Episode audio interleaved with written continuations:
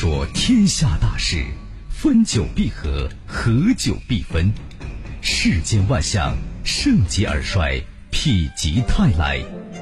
几多神秘传说，化作千古绝唱；多少传奇往事，尽付坊间笑谈。论古道今，评说天下。晚星画传奇。好的，朋友们，咱们接着讲传奇故事：中国功夫在莫斯科。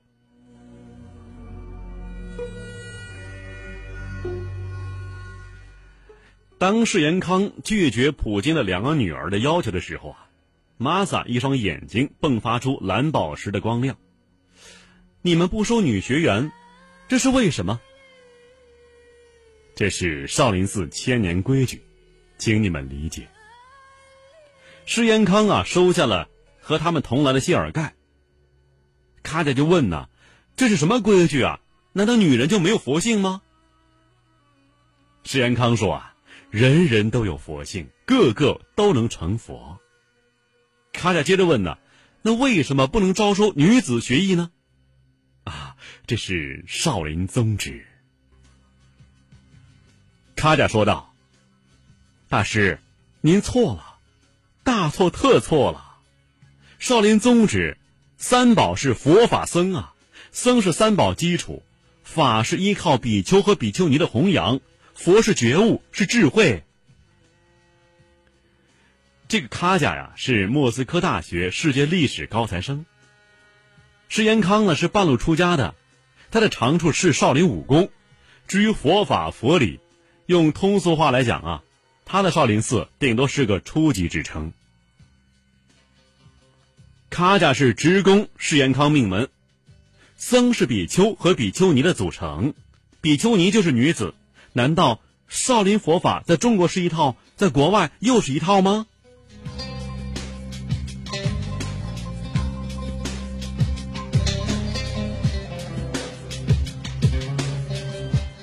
施延康啊，不要眼前这个俄罗斯女子竟对佛法如此了解，而且根基不浅呐。他心想：我可不是少林寺的东暖和尚啊，论宗说法上绝对不能输给他。于是他心智一动，说呀：“佛陀西来，佛法在西域，告诫美是无法抗拒的，佛是无法疏离的。女子入佛是高举法状，难能可贵。”佛法无类，僧尼有别。女子学艺应该到尼庵求道，僧尼不合庙，男女不双修。这是比丘和比丘尼律法，乱入法门，可要坠入阿鼻地狱呀！石延康料定眼前这个莫斯科女子啊，不懂佛法道旨，不会说出什么佛教无类，修行修道不分男女这样的话的。哎，真别说。卡贾被难住了。玛萨和卡贾在走出少林寺武术研修中心的时候，心中绝望极了。这两姐妹啊，由于家庭背景特殊，一生中办事儿从未遭到拒绝。这玛萨就无奈的骂呀：“这个臭和尚，太可恶了！”哎，姐，别灰心呐，这是在俄罗斯国土上，没有我们办不成的事儿啊。他家安慰道：“我们再想想其他办法，好吗？”“什么办法呀？总不能动用国家力量来对付这个臭和尚吧？”“哎，这倒未必。”“哎，有了！我让俄罗斯最高法院去压他。”“啊？人家会听你的呀？你以为你是总统啊？再说怎么压，人家整治门规严厉的很呐，挑剔不出什么来的。”现成的呀，找理由不简单吗？我们告他，我们告他性别歧视。第二天，玛萨和卡贾在莫斯科一言九鼎的力量，让石延康实实在在感觉到了。一份受理署名为玛利亚·卡迪亚的诉讼公文，由莫斯科市法院交给了少林武术研修中心的石延康，诉讼理由是性别歧视。俄罗斯最高法院传唤石延康。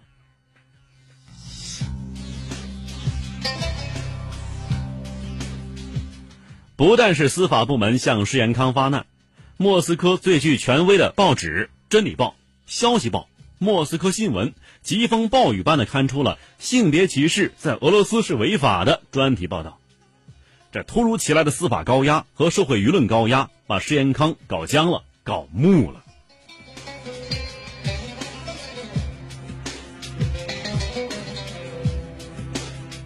现在啊，唯一能平息这起事态的解决方法，就是找到玛利亚和卡利亚这两位女子，向他俩致歉，并正式接纳他俩为少林武术研究中心的学员。不就是不接受这两个女子学武术吗？有必要搞得惊天动地吗？那石延康啊，一直没有弄懂这两个女子怎么会有这么大能量，一夜之间呢，竟能在莫斯科司法界和舆论界上呼风唤雨。直到二零零六年，俄罗斯总统普京参观少林寺，这个秘密才得以解开。可他当时还蒙在鼓里，你说冤不冤呢？你说亏不亏呀？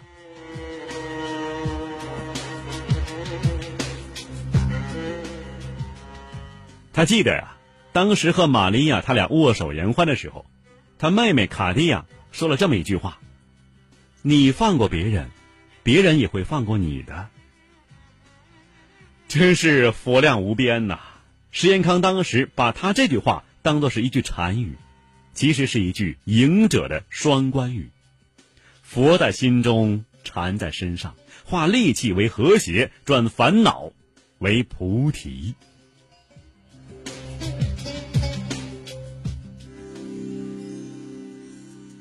什么是传奇？他说：“您传，越传越神。”传着传着，这事儿就齐了。这里是晚星话传奇，欢迎您继续收听。继续收听。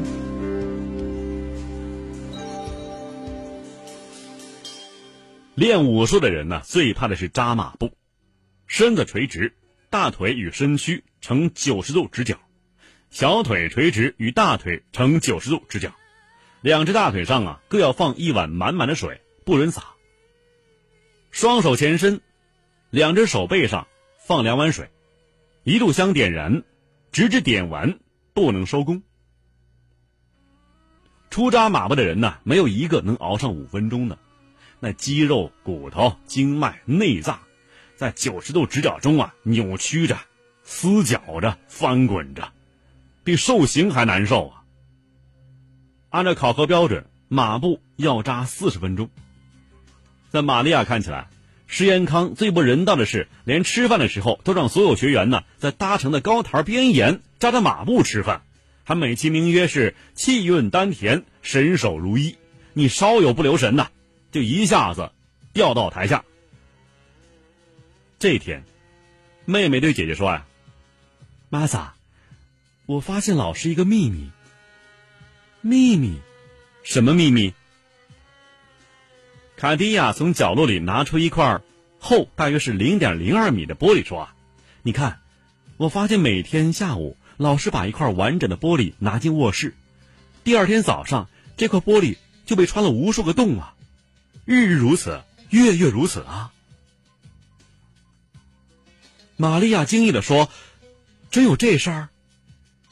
卡地亚指了指墙角。那一堆玻璃，上个月运走了一车呀！你看，又有一大堆了。玛利亚仔细的看了看玻璃上的小洞，没有机械打的那样光滑，也不像钻枪、钻头之类敲凿的。那么，到底是用什么技术弄成一个个小洞呢？为什么又扔掉呢？两姐妹对此是百思不得其解。这日子啊，就在他们俩。带着这个秘密的同时，一点一点的过去了。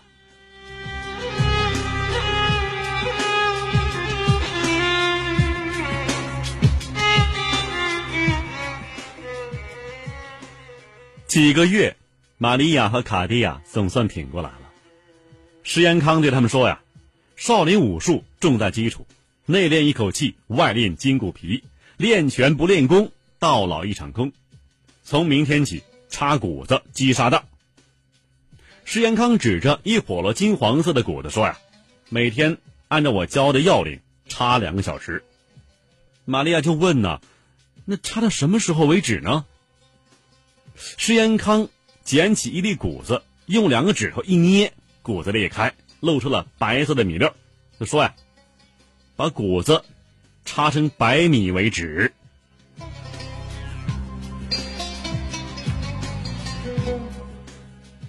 中国的谷子啊是特别粗糙扎手，玛利亚两姐妹还没有插上十分钟，双手便被插的是鲜血淋漓。不学了，我不学了。姐妹俩对少林功夫已经厌倦了。但是就在他俩呀经受不住练功的折磨，决定离开的时候，发生了两件事情。是这两件事情是玛利亚和卡地亚坚定了练下去的决心和信心。可以说呀。在这个世界上，每天的新闻热度不会超过一天，但是在莫斯科大学这天发生的新闻却足足闹了一个星期，而且是空前绝后的。莫斯科大学女子足球队与伏龙芝军事学院女子足球队决赛，这两支球队的胜负啊，在没有决赛之前早有定论了。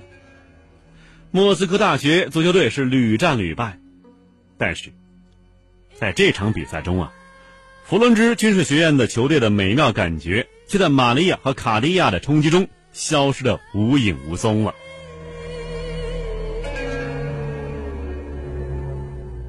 球一旦进了玛利亚脚下，玛利亚带球冲刺，那速度如风如电呐！足球一讲技术，二讲配合，三讲体力。玛利亚一个快捷传球，直传卡地亚，对方球员横冲直撞啊，用脚直插卡地亚的裆位，卡地亚一脚拨个球，尽力自然下沉，一个马扎步啊，下盘稳如泰山，对方却被卡地亚的劲力撞得飞出一丈多远。就在瞬间，卡地亚一个漂亮射门，球进了。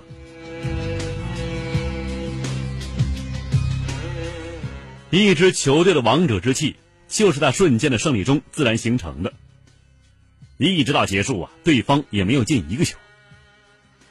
莫斯科大学女子足球队获胜了。当球场上只剩下胜方的时候啊，莫斯科大学的女子学员们啊，一个个疲惫不堪的瘫倒在球场上。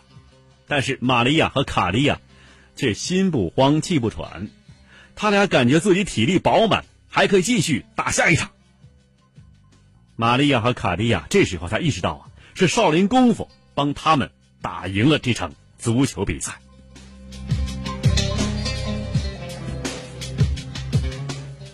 但是紧接着，麻烦来了。第二天是周末呀，玛利亚和卡地亚刚练完功，就被一伙汉子拦在练功大厅里。这是一群肤色各异、不同国籍的青壮年男人，从服饰来看呢。是日本柔道馆的，气氛一下子紧张起来了。这事儿啊，还得从半个月以前说起。半个月以前，两名日本柔道馆的学员和少林武术中心的学员呢，在大街上因门户之争打了起来。柔道馆的两名欧洲学员仗着自己身高体壮，对两名亚裔学员是大打出手。两名亚裔学员呢，不甘示弱，施展出少林功夫。戳眼、击裆、穿喉、卸关节等等本领，结果呀，两名欧美学员，一名内脏出血，一名右胳膊脱臼，而那两名亚裔学员呢，只受皮外伤。后来经过莫斯科的警方调解，少林武术中心赔付了对方住院费，这场纠纷才算结束。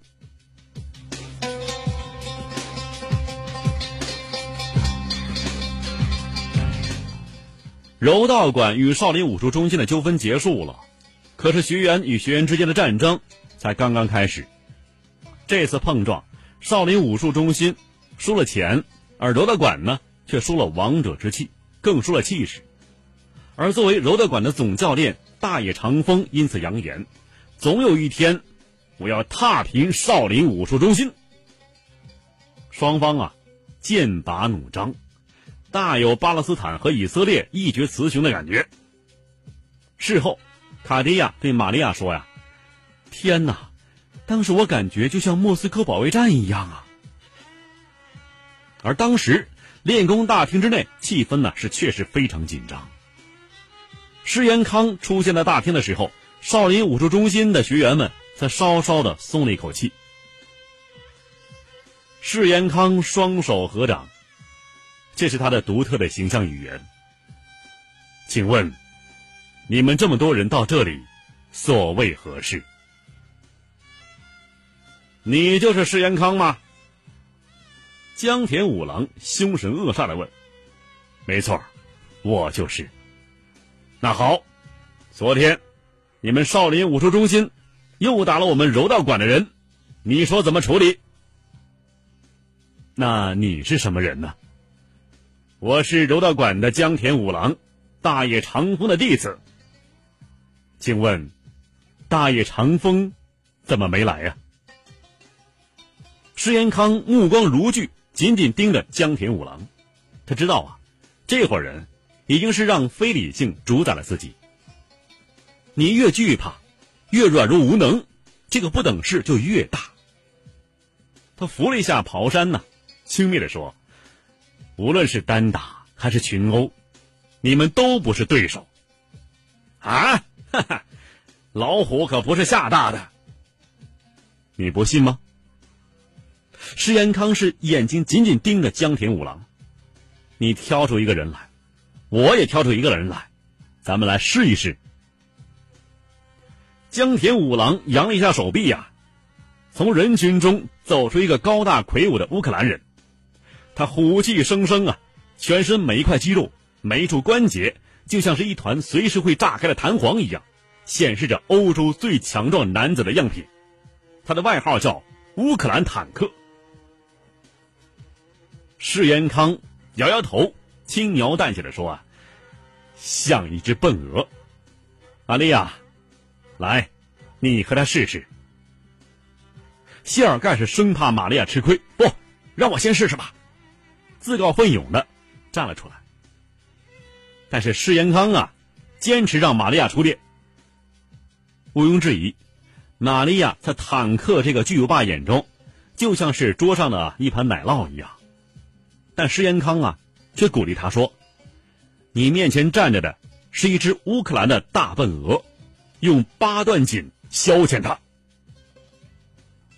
玛利亚向迎面逼来的坦克来了一段八段锦的起拳式。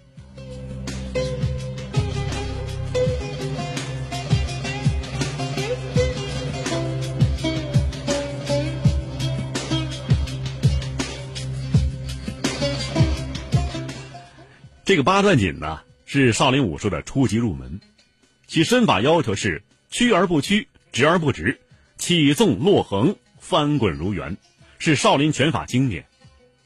玛利亚姐妹练的就是八段锦，练的时候感觉没有什么威力呀，实战的时候才感到八段锦奥妙无穷。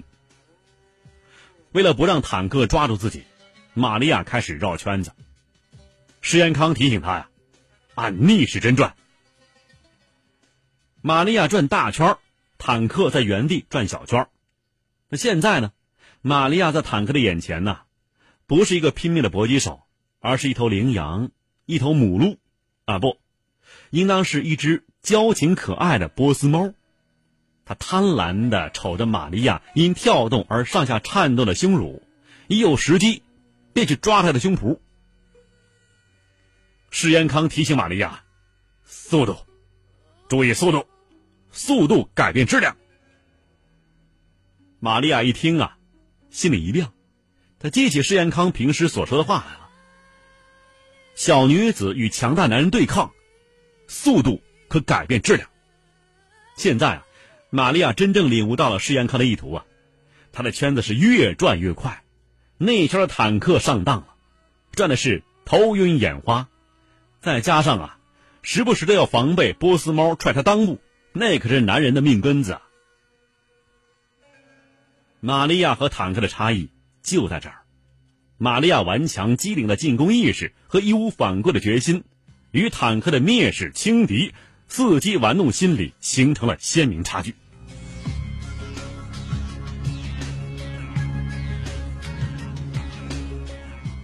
释延康是不失时机的提醒玛利亚：拖轴打擂，画拳为掌，出击进招。玛利亚左拳挥向坦克面门，坦克一闪，玛利亚的整个胸脯啊露在坦克的眼前，坦克一操手向胸前抓去，而机会就在这时候来了。玛利亚是右脚为轴，一转身，左脚插入坦克裆部，膝盖猛地向前一提，坦克生怕被撞倒，慌忙双手下按，却把整个胸部袒露在玛利亚的击打之下。玛利亚立即是化拳为掌，一年多来啊，插谷子、插沙子的手掌，经常是一日练上千次，练的是指硬如铁。玛利亚照准他的肋部，还有腹部，急速狠命插去。提膝、插掌、打肋。玛利亚的优美身段和八段锦的组合发挥到了极致。大厅之内，所有柔道馆的男人都被玛利亚这一击给震撼了。坦克发出一声哀嚎，弯下腰，缓缓的倒在地上。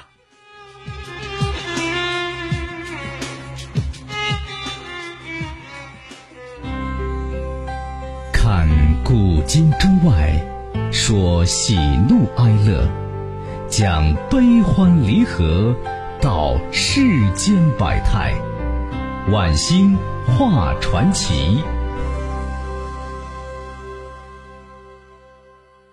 听众朋友，四川新闻频率 FM 一零六点一，在子夜零点到零点三十分为您送出的晚星话传奇，今天就播送到这里，感谢收听。明天我们再会。